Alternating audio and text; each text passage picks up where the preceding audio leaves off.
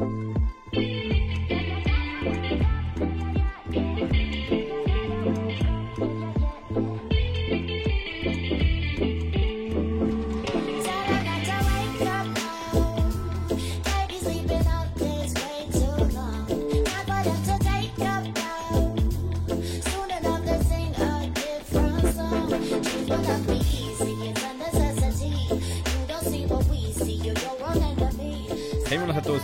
bienvenidos a su podcast Creador de Juegos, yo soy Frank y pues en esta ocasión estoy muy contento porque comenzamos con la temporada de invitados y estoy nada más y nada menos que mi buen amigo Jonathan, ¿qué onda güey? ¿Cómo anda? Hola, eh, ando bien, gracias por eh, invitarme aquí en el programa, me da mucho gusto estar aquí.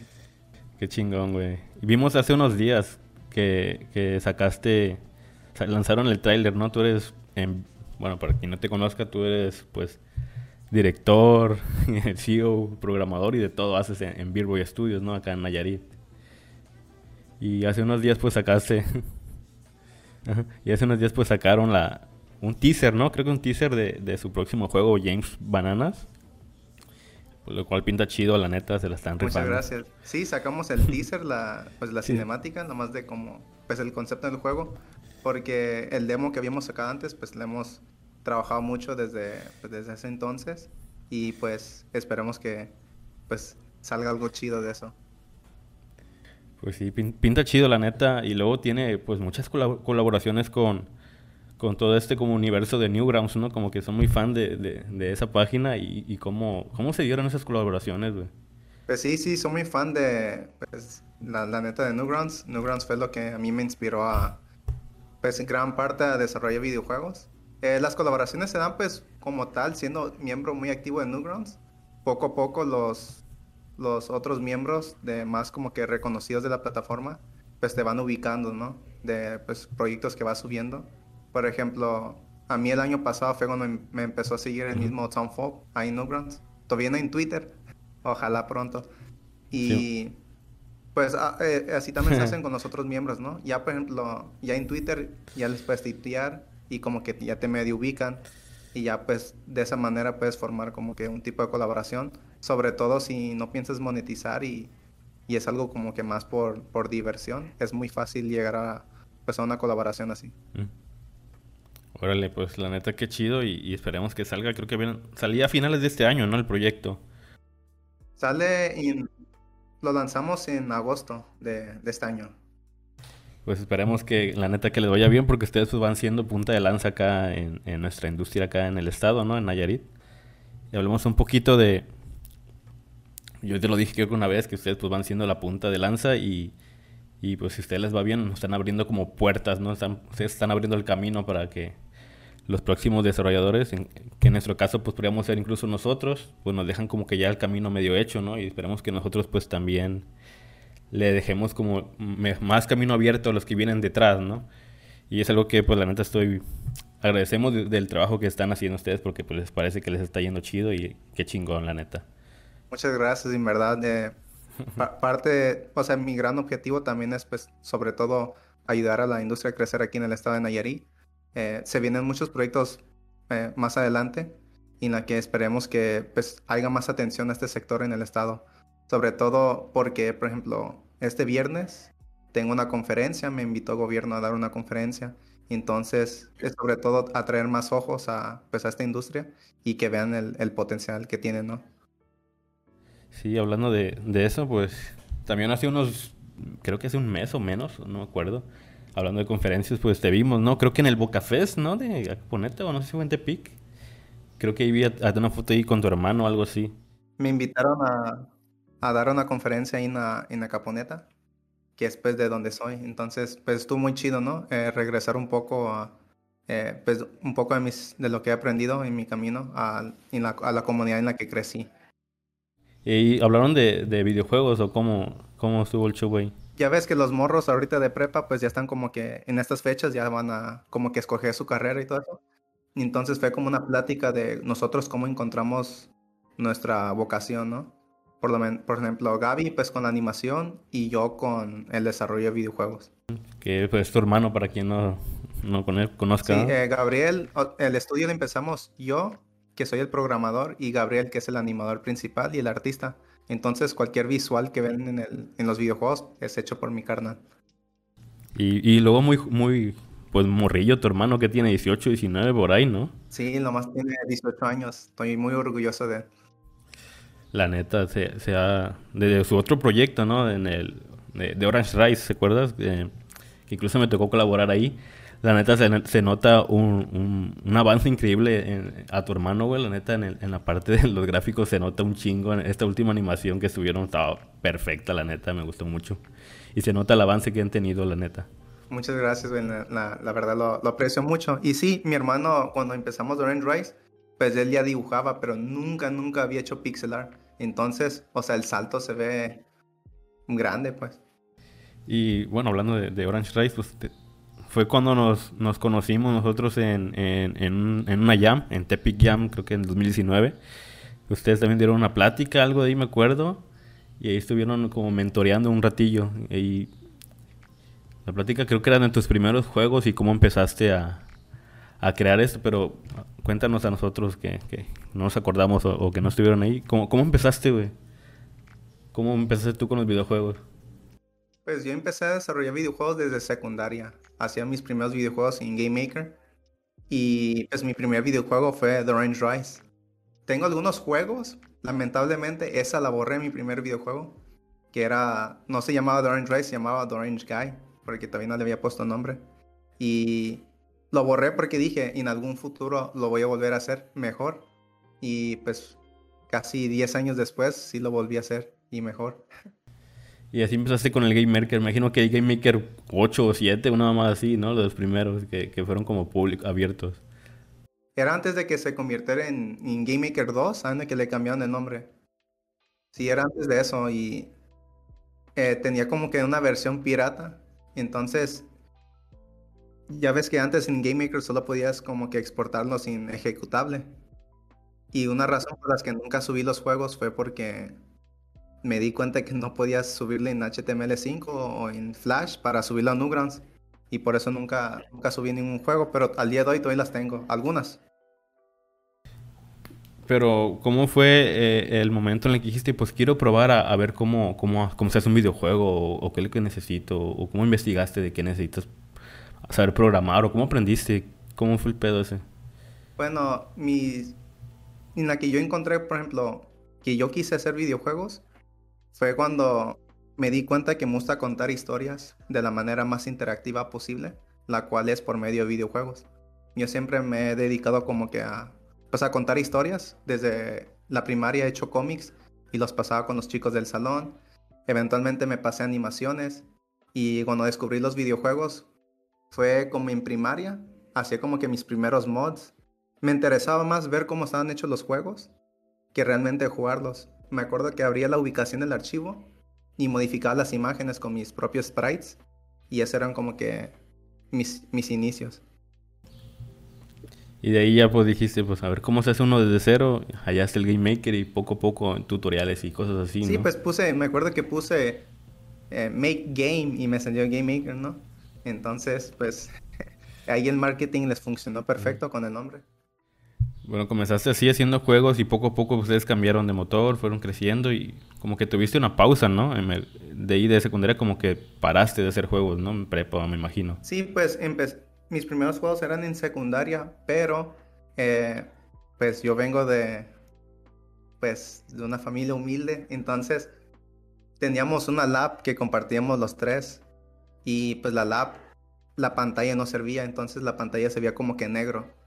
Sí, ah, como que si lo movías, estaba bien jodida la lab. Entonces tenía que como que mover la pantalla de cierta manera en la que se veía y aún así estaba tenue. Y le faltaban algunas teclas, el cargador no servía, tenías que moverle al cable para que cargara. Entonces hasta cierto punto se me hizo muy difícil seguir desarrollando videojuegos porque cada vez como que salían detallitos. Y no, no volví a, retomarlo a los videojuegos hasta que regresé a la... hasta que entré a la universidad. Y ya me compraba mi propia lab y ahí fue cuando continué. Simón, y ahí fue cuando pues conociste acá a los chicos de, de Codebin, la comunidad de desarrolladores de, de acá en Nayarit. y organizaron la Jam donde pues nos conocimos un poquillo, ¿no? Y nosotros nos tocó participar, la cual pues estuvo una experiencia muy chida, la neta me gustó. Nosotros íbamos con ceros. sí. Ah, siempre me dicen eso, pero ah, nosotros íbamos realmente con cero expectativas. El único que, que hacía cosas pues era yo y, y, Johan un poquillo. Ahí un poquillo me dibujamos y medio programamos. Lo demás de Samuel y, Alexis pues sí nos ayudaron mucho. Demasiado incluso. Y y cuando nosotros llegamos, güey, me acuerdo que fueron a, la universidad de ellos, a nuestra universidad. Hubo como la semana de, la tecnología o ciencia tecnología, no mamá así. Y, y, hubo un curso de videojuegos. Dije, vamos a ver qué pedo. Y ya me, me llevaba a estos dos güeyes. Y, y el otro güey se metió a uno de realidad aumentada, no mamá así. Y ahí fue cuando, cuando, pues eran los chicos de Codebin y usamos un motor bien sencillito llamado G-Develop, una mamada así. Creo que es un curso que ellos dan. Y, pues estuvimos un par de horitas y luego al final de ello nos dijeron, pues va a haber una jam. Y yo medio le movía al, Game Maker. Ahí realmente pues tengo poquito haciendo juegos, ¿no? Desde que, desde que empecé, desde como el segundo cuatrimestre, no más así. Entonces, y esto fue como en el, bueno, casi en el último, no me acuerdo. Ya tenía como dos años moviéndole, pero neta no había hecho de que dos, tres jueguecillos ahí en Ichigo y un Flappy Bird clonado y mamás de esas. Y fue cuando pues, nos invitaron, fuimos y vimos que vimos que adelante de nosotros había gente usando Unity y así abriendo los motores y dijimos, no, ya nos quedó una chingada. Pero después echándole un poquillo de ganas, de coco, y, y, pues la neta nos fue bien. En segundo lugar nada mal, neta esperábamos de que a ver qué pedo. Eso sí, pero la neta sí le salió bastante bien, pues. O sea, mi criterio, ustedes ganaron. Ay, gracias, güey. Uh, y bueno, hiciste una conferencia y también hablando de tus primeros juegos, ¿no? Sí, hay una, en, el, en la Game Jam hice una conferencia de eh, no tengas miedo a, a, a, publicar tus primeros juegos, porque pues siempre vas a mirar atrás y, y vas a decir, pues qué malos son. Pero e, ese, ese proceso, y eso es bueno porque siempre debería ser así, siempre debes de estar cambiando, siempre debes de estar mejorando.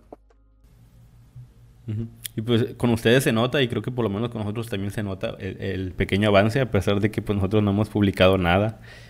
Y, pero se nota el pequeño avance en cuanto pues, a gráficos, música, sonidos, el diseño del juego y todo ese pedo. Y con ustedes, pues la neta también se nota cabrón, ya, ya te lo dije varias veces. Y de ahí continuando pues con la línea, me acuerdo que, que tú hablaste de, de, una empresa, creo que es de Vigimot, creo que es uno de Alien Hominid, que le tengo ganas, creo que va a sacar uno nuevo. y ahora de, de ese juego, de, de esa compañía, nomás había jugado Castle Crasher. Yo y Johan, que también estuvo en la llama ahí, me acuerdo que nos viciamos un 4 machine al Castle Crasher. Y ahí fue, sacamos de tu conferencia y de ese juego, sacamos como que un par de, ideas. Me acuerdo que dijiste, me, recordaste ese juego y me acuerdo que en ese juego como que está todo bien animado y, y como que tiene mucha vida. Es algo que me encanta de, los juegos, cuando le dan como mucha vida a las cositas, hay monitos atrás haciendo cosas. Y pues gracias a, tu conferencia y recordarnos eso, nos, nos inspiraste un poquito y pusimos ahí los cadáveres de los personajes, atrás personajes peleando y así. Y pues la neta fue cuando nos, nos tocó exponer nuestro juego y nos preguntaron de esos personajes atrás peleando y todos esos personajes como de, la ambientación. Y como que nos dio muchos puntos y la neta pues vino de, de una recomendación de, de, ustedes. Y ahí estuviste también checando. sí, sí. Y, y por eso, güey, la neta. De ahí pues tuvimos un pequeño contacto, paramos, ¿no? Luego llegó pandemia y chingadera de esas. Uh, ya saltando, esto, esta ya fue como a finales de 2019, creo que en noviembre por ahí. Y ustedes continuaron, ustedes continuaron con, con su proyecto de Orange Rise, ¿no? Su primer juego ya publicado en plataformas de, de Steam, el juego que decías que, pues sacaste 10 años después, güey. ¿Cómo, cómo es, es, que manteniste la idea o qué cosas cambió de la primera versión a la segunda, a la, a la versión pues definitiva, ¿no? Porque yo a veces yo soy muy de te tengo una idea y como que me la guardo, pero después la idea se convierte en otra cosa completa, completamente diferente y no podría guardarme una idea por tanto tiempo. Es que más que nada guardé lo que era eh, el personaje, ¿no? Que es The Range Rise. Entonces, cuando hice mi primer videojuego, eh, pues mi gran inspiración, pues de la comunidad Newgrounds, pero sobre todo de Behemoth. El personaje de Dorian Rice es como una copia de, pues como los personajes que hace Dan Paladin, que es el artista principal de, de Behemoth. Y, pero yo le, yo le di como que un giro, ¿no? Le di mi propio, como que mis propias características y pues mi color favorito, que es el naranja. Y pues el juego se llamaba Don't Stop Running. El personaje en ese entonces se llamaba The Orange Guy. Y pues el juego era que te seguían unos policías y lo más corrías de él. Pero pues el juego estaba rotísimo porque nunca morías ni nada de eso. Bueno, sí morías, pero te desaparecías y se quedaba en esa pantalla, ¿no? O sea, en fin, pues era mi primer juego. Era bastante malo. Pero el personaje lo mantuve. En el periodo en el que no desarrollé videojuegos, fue cuando empecé a desarrollar el personaje. Empecé una serie de webcomics a base de, The Orange Rise, y en la que pues eran como que cómics de humor.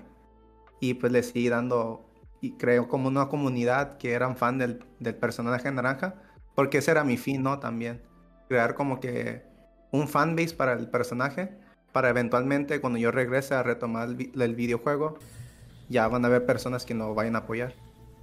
Como una IP más o menos, ¿no? Sí, más o menos. Es, es algo que, que, veo que es algo que me encanta que hacen ustedes y, es algo que a mí también me encanta hacer, ¿no? Como que darle como que este carisma a los personajes. También, también pues James Bananas es como un personaje como que muy único y como que tiene su carisma, ¿no? Sí. Es algo que pues nosotros...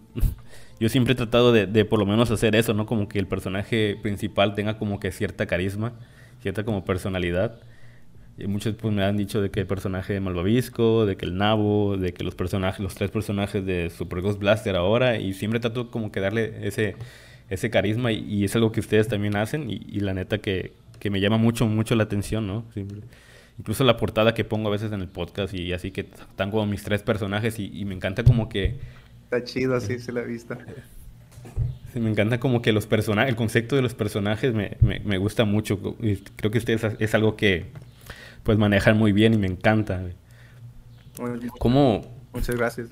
¿cómo, es el, ¿Cómo es el concepto de, de, ustedes al crear un personaje? ¿Cómo dijiste, este va a ser un plátano, güey? Este va a ser un arroz, güey. Porque son cosas como que muy únicas, pero como que funcionan, pero como que algo que no te esperas, güey. Como, no sé, me, encanta. Porque siempre hacemos los típicos personajes, que es un perro, un gato, y como que son los típicos, pero ustedes hacen cosas como que diferentes. ¿Cómo, cómo decidiste ese pedo? Pues es, es, que es más random, ¿no? Usualmente planeamos más como que el juego, el, tipo de juego que queremos hacer, y al final como que diseñamos el personaje. Y sí, la neta, sí nos pensamos mucho en cuanto a cómo diseñamos un personaje, qué, qué características les damos. A veces la neta es muy al azar, pero es, es lo que funciona mejor, ¿no? Eh, para James, pues queríamos hacer un juego de, de, la jungla. De... Yo quería probar una mecánica de los colores y pues los ositos de goma y todo eso. Y pues pensé, pues una, una, algo que esté en la jungla, pues un plátano. Y ya yo le, yo le agregué algunos detalles y mi hermano le puso los lentes y salió James que ha tenido mucha aceptación de las personas. Me da mucho gusto eso. es que sí se cura el personaje, la neta, y se presta para. Se presta como que para ponerle gorros, quitarle cosas, ponerle un bigote, cosas así, no sé, como que se presta mucho para eso y, no sé, es parte de como del, del encanto del, del, personaje y por eso me gusta mucho, neta, eso. Se me hace como que muy versátil, es un personaje que puedes usarlo para todo. No sé, me gusta mucho o sea, ese personaje, la neta, creo que de, más que el arroz naranja y, y las cositas. Sí, está muy divertido, la neta. Muchas gracias. sí. Y pues sale este, sale en agosto, dices. Hablemos un, un poquito. Hablemos un poquito de, tu experiencia publicando, pues, eh, de Orange Rise, que pues fue una chinga, me imagino. Duró, duró meses en salir. Me acuerdo que cuando me invitaste a mí para lo de la banda sonora, creo que la empezamos en abril por ahí. Y el juego no salió hasta casi finales de año, me acuerdo. Y yo estaba esperando, ¿va a sacar el juego este cabrón no qué pedo? Sí, pues e, estaba un poco complicado en cuanto a eh, problemas personales, ¿no? Me, me agüité y no le trabajé el juego como dos meses. Y pues tuve un primer socio que pues le invirtió dinero y pues de esa parte también sentí una presión. Entonces, lo que eran los últimos meses, dormía muy poco y le, le metí nitro al juego, ¿no? para que después saliera. Y también, pues, me aplomé, o sea, me, me confié mucho en los tiempos de, de Steam, porque cada revisión es como de hasta siete días hábiles. Y las personas en Steam se toman los siete días para eh, aceptarte las cosas. Entonces tampoco eh, planeé eso. No, no, sabía que tomaba tanto tiempo para que te aprobaran el juego en Steam y que tú piensas que tienes todo planeado de lo que quieres subir y todo eso y te salen con muchísimas cosas en Steam que como requisitos o que cambies ciertas cosas. Y pues es todo un proceso, tarda su tiempo y pues son cosas que no, no planeé. Para la próxima es tener el juego ya listo para publicar y ya es cuando puedes mencionar o, o decir la, fecha de lanzamiento. ¿Te, ¿Te pidió Steam que cambiaras algo? Sí, algunas cosas. Por ejemplo, yo puse que, que el juego estaba en español. De España puse yo por, por default español de España. Y en, la página de, de Steam. Y ya cuando me revisaron el juego me dijeron, pero no es español de España. Bueno, no es español general porque cuando escoges el lenguaje sale la bandera de México. Y me dijeron, o cambia la bandera de México a, al español, bueno, a la bandera de España, o cambien las características de la página Steam que solamente sea español México. Y pues me dio flojera, la neta, volver a diseñar la bandera. Entonces lo más puse, pues está en español México. Y pues son cositas así que se me hacen mensas, ¿no? Pero... Sí, y luego te tienes que esperar otra semana para que te lo prueben, ¿eh? Sí, para que me lo vayan a revisar y ya estén contentos. Valiendo más. Así me pasó hace poquito. Hice un minijuego que dura como 3 minutos, 5 minutos. Y el juego era una mecánica como tipo coleccionar tres, hacer tres fichitas, como tipo Candy Crush. Y el juego era cada vez que armabas una, una, una pieza, o juntabas piezas, el personaje bebía un alcohol, bebía cerveza y era, llenaba una barrita como de valentía. El juego era una metáfora de, de beber alcohol para, para, ganar valor y es como una especie de crítica y el final pues ahí tiene su final medio así, medio criticón. Y es un juego que dura cinco minutos y me aventé creo que una semana en hacerlo y otra semana porque me cambié de compu y para compilarlo a GameMaker, a compilarlo a, la APK, según yo, según yo era compilabas a APK y ya lo subías. Y me dijeron, ya cuando me metí me dijeron, "No, güey, no es APK, güey, es punto A B no sé qué." Y ya, cabrón, ¿ese dónde está? ¿Ese dónde está? Ya me estuve metido en el GameMaker y no me compilaba y no me compilaba y no me compilaba. Y me aventé otra semana Nomás para arreglar eso. Y, cuando ya subo el juego, también Google tardó como una semana en, en, aprobarnos. Me acuerdo que la primera vez de eh, Ridiculous Shooting Up tardó como dos días o tres y ya estaba. Y pero en esa vez yo no lo subí solo, estaba con mi amigo Johan. Vivíamos, eh, hicimos los tres, los cuatro que estábamos en la Jam, eh, nos fuimos de, a vivir juntos, güey, porque estábamos haciendo prácticas profesionales. Entonces nos fuimos a Tepic todos en una casa juntos. Y ahí fue cuando subimos ese juego. Y me acuerdo que pues, yo casi no me metí ahí por eso. Y entonces cuando trato yo de subir este juego ya yo solo, ya me dice, me dice, primero pues haces el formulario de Google que te pregunta cosas, ¿no? Y pues me acuerdo que, que me dijeron, este juego pues tiene alcohol, no, no, se va a poder en, en Corea, ni no se va a poder en Alemania, una mamá así, una mamá así, me acuerdo. Dije, pues vale madre que, que se suba a, a todos los países menos a esos dos. Y ya después me dicen que no, que no. Tardó una semana en aprobarse para decirme que no, que, que, no puede ser así, que es una que bebes alcohol directamente y que cambiara cosas. Y, y la neta, pues, la neta sí me, me agüité. Dije, ah, ¿sabes qué? Un juego que dura tres minutos, güey. No le voy a meter más tiempo y pues ahí lo dejé. Luego, a lo mejor luego lo subo ahí chido, no sé, pero es que no me gusta subir a pecas ahí. Como que se me hace raro bajar una. Eso sí, sí está medio tedioso, ¿no? Yo creo que así jugué un juego tuyo, el de como de un conejo, algo así. Y, y tenía que descargar la PK y dije, ah, no manches, qué hueva. Y sí está, sí está un poco más tedioso, pero se me ha cerrado lo de Google, porque si ves en los top charts de Google, los juegos más populares son de una chica que que come fruta y se le hace grande el trasero y son juegos muy vulgares, ¿no? Entonces, incluso son, hay muchos juegos que roban copyright de otros juegos y ahí están en Google haciendo millones con 10 millones de descargas en unos días y, y 10 anuncios cada 5 segundos. O sea, yo los descargo porque me gusta analizar mucho los, pues, los juegos que están en tendencia para ver, pues, qué onda, ¿no? Y unos desarrolladores con, pues, poca ética. La neta que sí. Luego pasa de que, de que sale un juego de moda nuevo, ¿no? No sé cuál es el último juego de moda, pero no sé, Fall Guys, o cuando salió de así.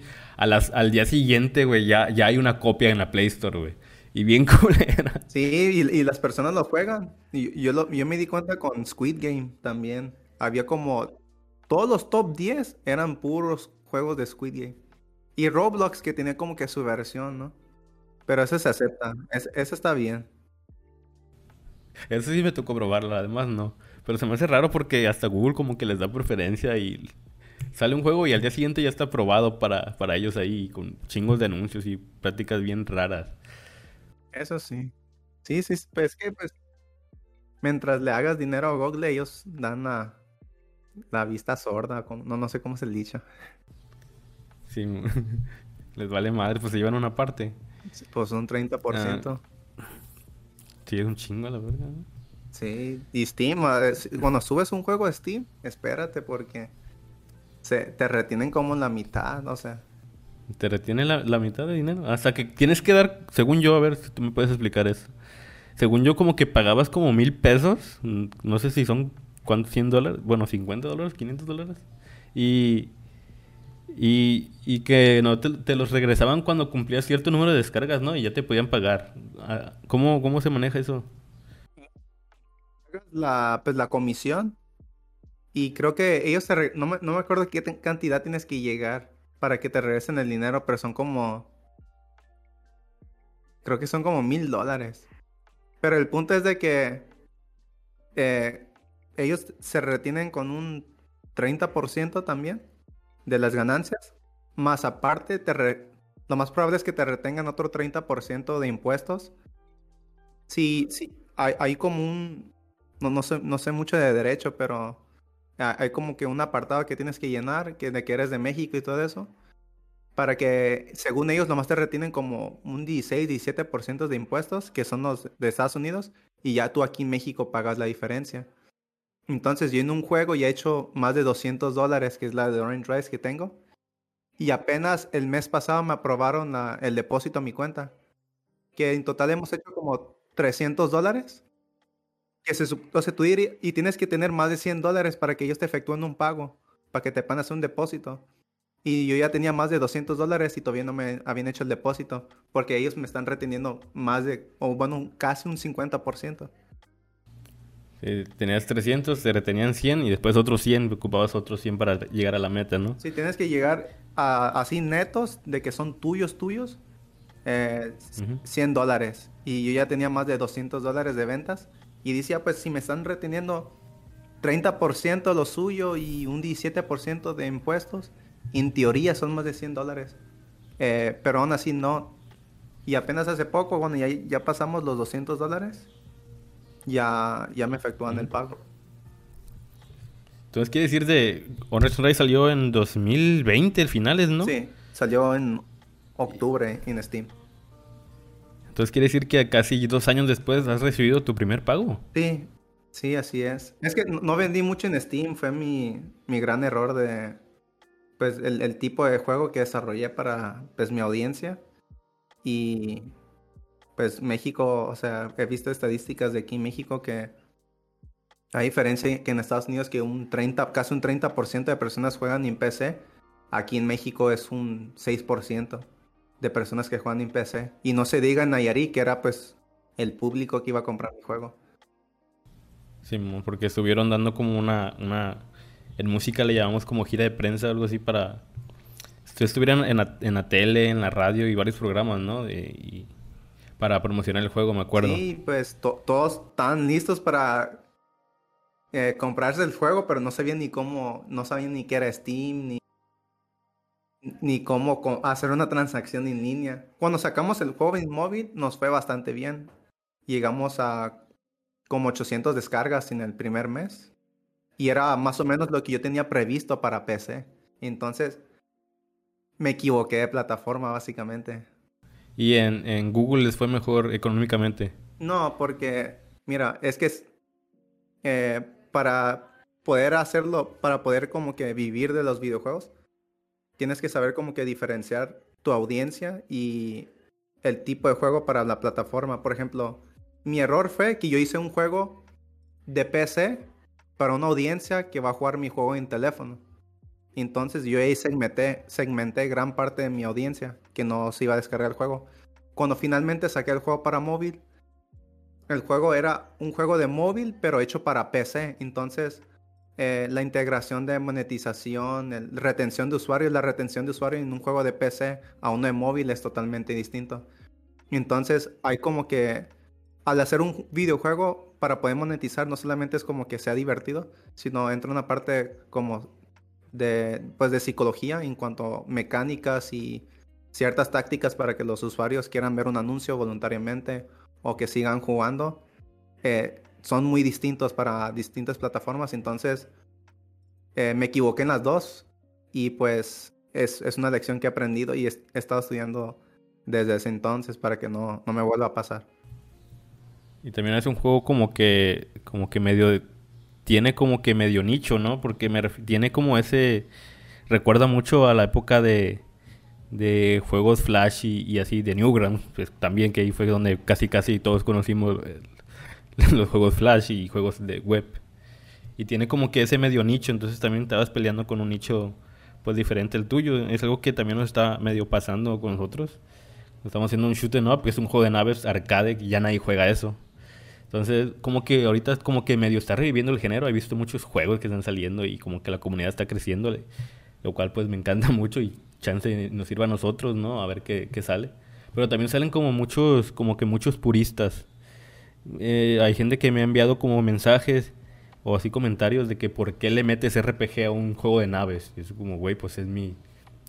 Es una cosa que, va ocurriendo en en los, videojuegos. Es como que vamos copiando, o no copiando, sino que inspirándonos de las cosas que nos gustan y, hacer entre nuestras inspiraciones, pues como hacer algo nuevo, ¿no?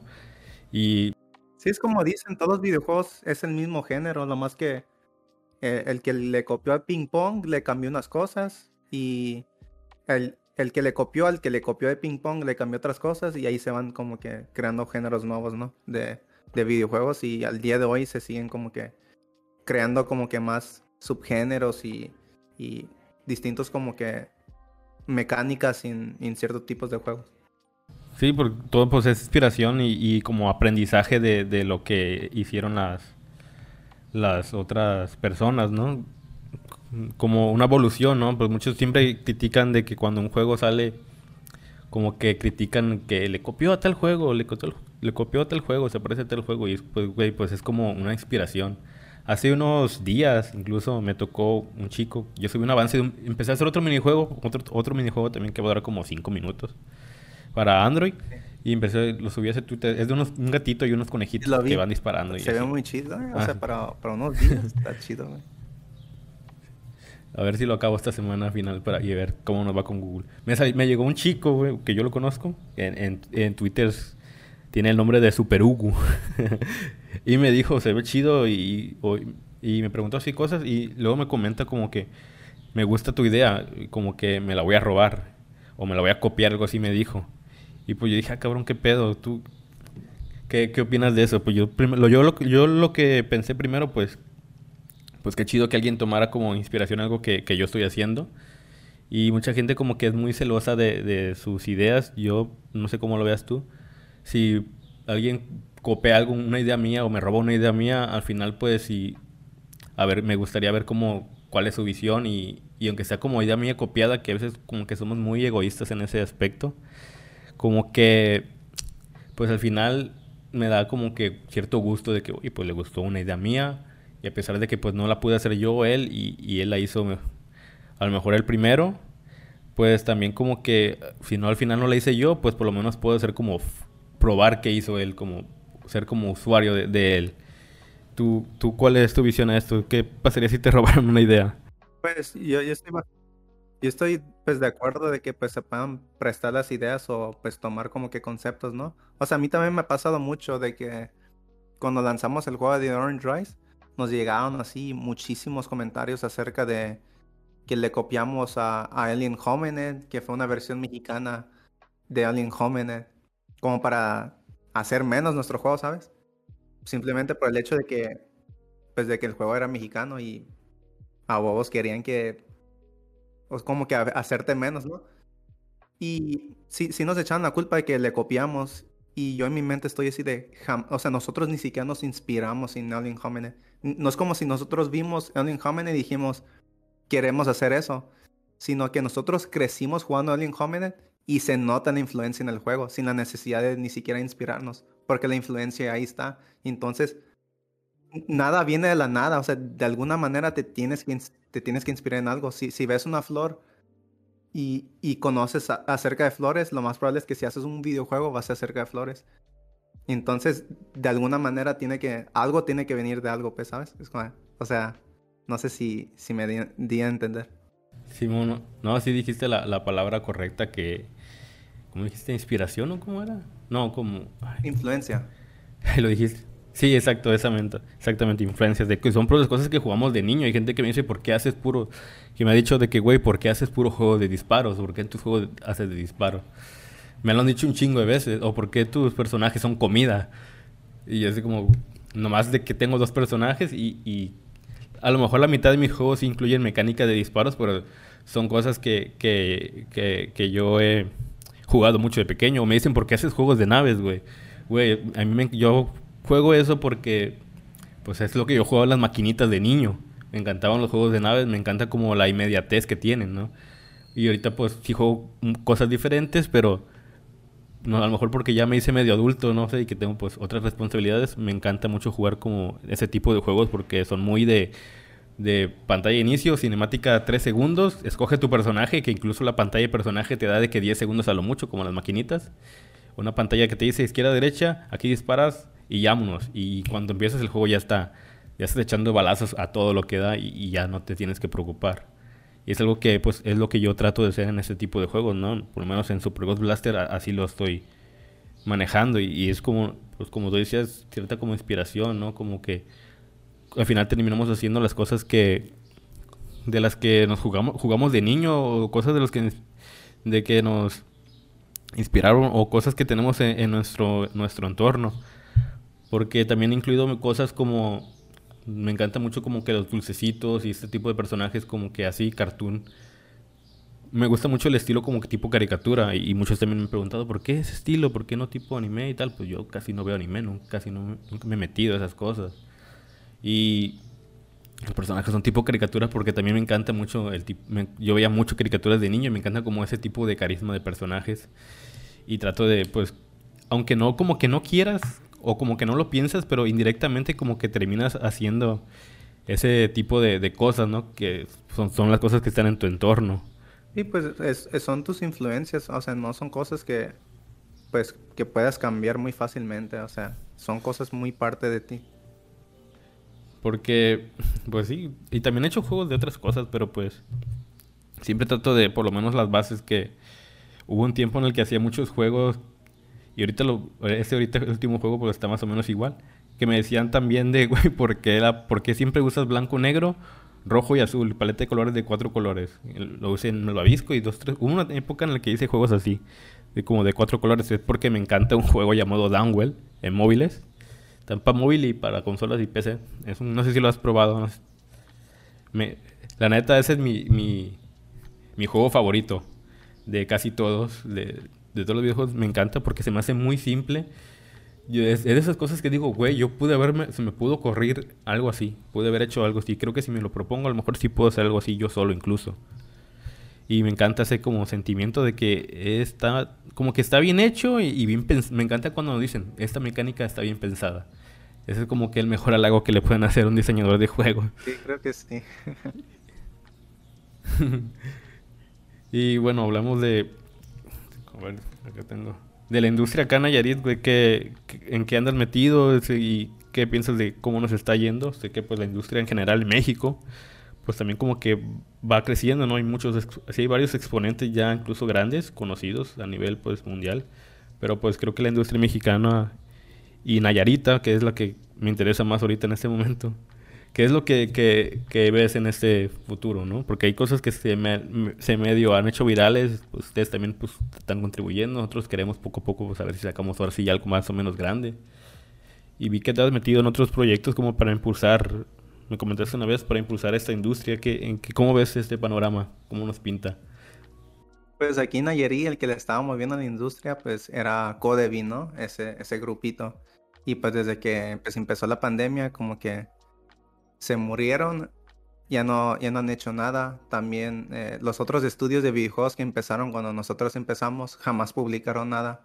Entonces ahorita lo que aquí el Estado, pues los únicos que estamos sacando productos y, estamos dando la cara para el, Estado en la industria, pues somos nosotros. Y ojalá próximamente ya se unan ustedes y pues ya se vea como que más movimiento aquí, ¿no? En el Estado. Pero fuera de eso, no son muchas personas. O sea, veo personas que sí como que trabajan, y se detienen en sus proyectos y, o sea, yo investigo a todos los de aquí y quiero ver qué sale y estoy emocionado por ver qué sale y ya de repente no, no veo nada y digo, oh, chale. Ey, se pierden. A veces nos, ha tocado cosas como que dices, ah, cabrón, este güey es de aquí y ya es como que se medio espuma, ¿no? Me acuerdo del güey de... Hay un como que se hizo meme de un, juego como tipo del Conalep que era el Yandere Simulator. Y ese güey es un, un, un, pues un batillo de aquí de Tepit, creo que se llama Fer. A ver si un día le cae. Lo quiero invitar. Pues se me hace curioso porque es un juego que se hizo viral, pero pues es parodiando a otros y se me hizo muy gracioso. Y pues dices, güey, pues este güey, su juego ahí en la Play Store tiene millones de descargas porque es como un meme, ¿no? Pues el tener el simulator. Tiene muchos, sí, porque no solo los que, o sea, cualquier persona que haya ido a un Conalep se lo descargó. Luego fue como medio meme. Incluso youtubers grandes lo, lo, lo han jugado me tocó verlo y no sé, me da risa saber que es de alguien de Tepit, pero pues ves sus proyectos nuevos y como que no andan muy metidos. No sé si les habrá ido chido económicamente o que puedan para sacar otro juego, pero pues no sé, me da risa. Sí, estaría interesante que lo, entrevistaras. Sí, sí, estaría chido a ver qué, lo sigo, qué dice. Lo sigo en Twitter a ver, a ver qué dice. Un día lo voy a invitar. Ah, y no sé, pues esperamos que nosotros también eh, nos, nos toque pues unirnos ya. Espero que Super Ghost Blaster eh, salga. Me gustaría que saliera a finales de año o principios del otro, más tardar febrero. No sé cómo, la neta ahorita el desarrollo va medio pausadón y pasa, me pasa lo típico de que medio me canso o estoy esperando que alguien termine una parte para poder continuar la otra, sobre todo cuando pues trabajas en equipo. Ahorita en este caso éramos cuatro, pero como que ya somos tres, por así decirlo. Y pues el proyecto sí puede salir adelante. Por lo menos tenemos las bases, ¿no? De la programación, el audio y los gráficos. Yo ahí medio me meto a la parte de, todo. Y, y así. Pues se, ve, bastante interesante. O sea, yo siempre que, que vi tus juegos, se me hacían chidos, ¿no? Y siempre decía, me imagino si este güey hiciera un proyecto completo, grande, estaría padrísimo y me da mucho gusto, la neta, ver que finalmente estás trabajando un, un proyecto ya grande y, me emociona mucho poderlo jugar pronto.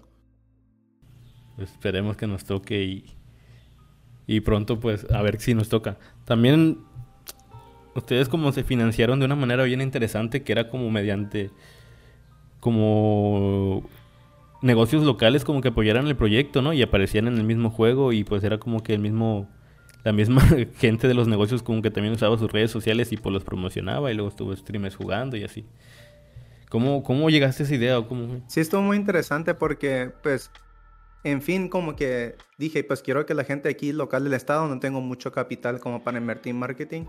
Y yo me dependí mucho de que las personas de aquí locales me iban a apoyar en el juego.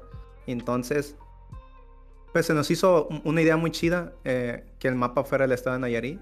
Aparte de que pues un personaje está basado en, en la cultura wixárika. Y pues el escenario pues era Nayarit, entonces qué mejor manera de pues representar el estado y eh, presentar un, un, negocio que es nuestro estudio que agregando y apoyando otros negocios de aquí locales. Y los primeros que agregué fueron de, mis amigos totalmente gratis. Y ya fue cuando, cuando empecé a publicarlos, solo me llegaron de, oye, ¿cuánto cobras por el, patrocinio? Y ahí fue cuando pues empecé, dije, no manches, es, es buena manera para recaudar eh, capital y pues reinvertirlo en el juego y pues así, así, así de sencillo y, y, es un sistema que, quiero seguir eh, implementando en un futuro, que afortunadamente ya hay patrocinadores más grandes de ya marcas internacionales que próximamente en siguientes juegos nos, nos van a patrocinar. Espero. Era algo que me, acuerdo cuando siempre que veo como anuncios o como tipos cameos de negocios o cuando jugué ese, tu juego, me acordó del juego de Crazy Taxi. Me, me, decía gracia que, que, decía, voy al McDonald's, que eras, un taxista, muchos se, acuerdan del juego. Me, me, daba como que gracia de que, güey, un güey que veías carteles de Pepsi, de Coca, y el güey como que llévame el Kentucky, y me, decía gracia ese tipo de, de incluir la, publicidad, pero no tan metida, ¿no? Como que muy orgánica. Me encanta eso y ustedes, creo que ustedes también lo hicieron bien. Porque también estuve jugando Dex Stranding hace como un año pasado y te ponen ahí de que enfrente la, la, lata de Monster y es como que, güey, no mames. Te mamaste. no sé, y ustedes sí lo hicieron. Y a las personas les gustó mucho de, de poder ver así como que, sobre todo a los, a los dueños de, de, los negocios, pues les gustó mucho ver su propio pues negocio en el juego, pero sobre todo a las personas, ¿no? De, ah, no manches, está mi tata, jajaja. Ja, ja. Y está súper chido eso, ¿no? O sea, o sea, a uno le gusta ver como que cosas que conoce dentro de algo. O sea, uno se emociona cuando ves algo que, que ya conoces y dices, ah, no manches, está esto de, de tal cosa, ¿no? La catedral, ¿eh? Me acuerdo que decían la catedral, no me acuerdo cómo se llama esa iglesia en Tepic, no sé de dónde era de Tepic, no me acuerdo. La, catedral. Que, que, siempre mencionaban eso. También te, te, impulsaste mucho de los, pues decir decirlo, de, la, de los streamers de aquí mismo. Me acuerdo que yo llegué a ver algunos streams de gente de aquí y siempre decían, oye, ¿de dónde sacaste la música? Me encantaba pues, ver cuando preguntaban de... Porque ah, no sé si lo dijimos, pero pues yo ahí colaboré con, con, varias canciones y siempre hubo como que buen recibimiento y me encantaba cuando decían, oye, pues la música está chida, sobre todo la del voz, como que del jefe, como que les encantaba cuando hacía, y hacía ese como tipo cambio de ritmo, le metía un ritmo como medio, de, de rap y, le bajaba el pitch y mucha gente como que, ah, ya subió la canción, y no sé qué tal. Me gustaba mucho ver, esa parte. y la neta, pues gracias por, por invitarme y, se sentía bonito cuando ves que, que, que, un medio de noticias local incluso ponían el, el tráiler y decías, güey, esa canción yo la hice en mi casa, güey. Sí, pues saliste en, salió en Mega Noticias la canción cuando hicieron un reportaje sobre mí. Ahí salió la, la canción tuya. Está muy chido, la neta, no he visto a nadie que se quejara de se quejaron de las mecánicas, de la animación, pero de la música no se quejaron. A mí me hubieras dicho, güey, cuando jugué, dije, ¿por qué no tiene efectos de sonido este juego? Se me hizo raro. Sí, sí, sí le da un plus grande esa, esa onda. Sí, ya. Me hubieras dicho, te hubiera ayudado. Sí, no, no, nada, pues eh, antes sí estaba más limitado de, de presupuesto y aparte pues yo no era el que manejaba el dinero. Ahorita ya sí, o sea, ahorita ya tengo como que más, más libertad y y pues más, más posibilidades pues de, de invertir económicamente en, pues, en mi propio estudio, ¿no? Y sí, ya sabes, tú a hacer, quiero que me hagas el theme song del, del juego de plátano. Y igual si, si tengo algunos sonidos de, de efecto que ocupe, pues también te lo, te lo haré saber. Jalo, jalo.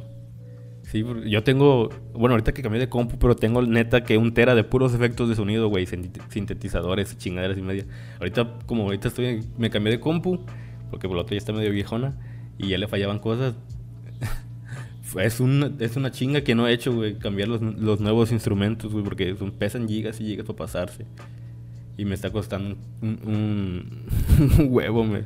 Pero sí puedo hacer la música y ya estuve probando ahí los sonidos y luego con el teclado jala más chingón. Con la compu nueva, pues la neta, ya no se me traba el FL Studio y incluso estuve probando grabar unas cosas y pues sonó chido. Ah, ya me acordé, güey, hay una anécdota, güey que de hecho le tengo un video en YouTube, pero nunca lo subí. A lo mejor luego te lo, lo, voy a subir, lo voy a subir, lo voy a terminar de editar, lo voy a subir. Era una era como que grabé un video como mostrando las, las, las canciones que hice, las pistas y como y hablar un poquito de mi experiencia pues componiéndole a ustedes. Ese video nunca creo, no me acuerdo por qué no lo subí. Pero ahí pasó una cosa bien rara, güey. Que yo me acuerdo que te dije, "Oye, ¿no quieres la a veces me ha pasado que me piden la, las partituras y creo que te, sí te lo comenté, te lo comenté y, y como que no sabías o no sé. Y me dijiste, pues nomás pásamela del tema principal. Y dije, pues va. Entonces en el mismo FL Studio, el mismo FL Studio tiene una opción que te convierte las notas, si son instrumentos virtuales, te convierte las notas a, a partitura, entonces ya te lo hace automáticamente. Entonces dije, pues yo siempre usaba eso, eh, cambiaba dos, tres cosillas y ya las daba. Y esa vez con ustedes no, me dejaba. Entonces yo lo que hice, güey, es agarrar todas las piezas de los instrumentos y las convertí a MIDI a un pianito todo feo. y, ya así las porté a punto MIDI, no sé qué, y ya la metí a otro programa para que me hiciera la partitura. Y ya pues te la pasé. Y cuando te pasé las canciones, güey, te pasé esa pista de un piano, pero un piano horrible que suena bien horrible, güey. y me acuerdo. y lo usaste. Y lo usaste en un video, güey. Y yo así, yo por dentro de que no mames, qué piano tan horrible suena. Yo no sé de música, güey. a mí me sonó bien. O sea, a veces me comentabas de que cuando me, me, mandaste es como que. Como que una. Me, como que actualizaste la canción, ¿no? Y. La mezcla, sí, Y dije, no manches, o sea, yo, no, no logro diferenciar este, pues esos cambios, ¿no? Y tengo, ahí en, ahí en mi casa, pues rentaba con, con, un amigo que le gustaba mucho la música y también él es como compositor, pero pues como de, como música para pues cantar y todo eso, ¿no? Para rapear. Y él sí se daba cuenta de, pues, de los cosillas esas, ¿no? del fondo y, y, y, yo le dice, no, pues yo no sé de eso, güey, pero pues qué chingón. Güey, pero yo sí por dentro de que, ¿cómo usó esa pista? ¿Cómo usó esa pista del pianito? ¿Sabes? Qué chido. Voy a subir el video. Me chido, dije, ah, no manches, qué chido. Eh, como que el piano. Ese extra, es un piano MIDI, o sea, es un piano. No. Es un piano virtual que aquí. Pero hay un piano virtual como medio digital medio raro, entonces no, no es un piano que suena bien. Acá tengo pianos que son más malones y nomás es clic derecho, cambiar piano, güey. y me dio risa cuando lo usaste. Está chido, dije, está chido, güey. La neta suena como que más. Está perro, güey. O sea, a mí, a mí me gustaría que, que alguien en algún momento así toque el piano, güey, y sea la canción, güey, de Orange Está cabrón porque ahí están todos los instrumentos juntos en esa pista. Pero luego le me gustó que le pusiste como tipo fondo tipo retro, como tipo de tocadiscos, no sé cómo se llaman. Y estaba chido para un tema lofi. Hip hop lofi, esos que suenan mucho, que, que pongo incluso aquí de fondo. Eso sí, sí, sí me he dado cuenta.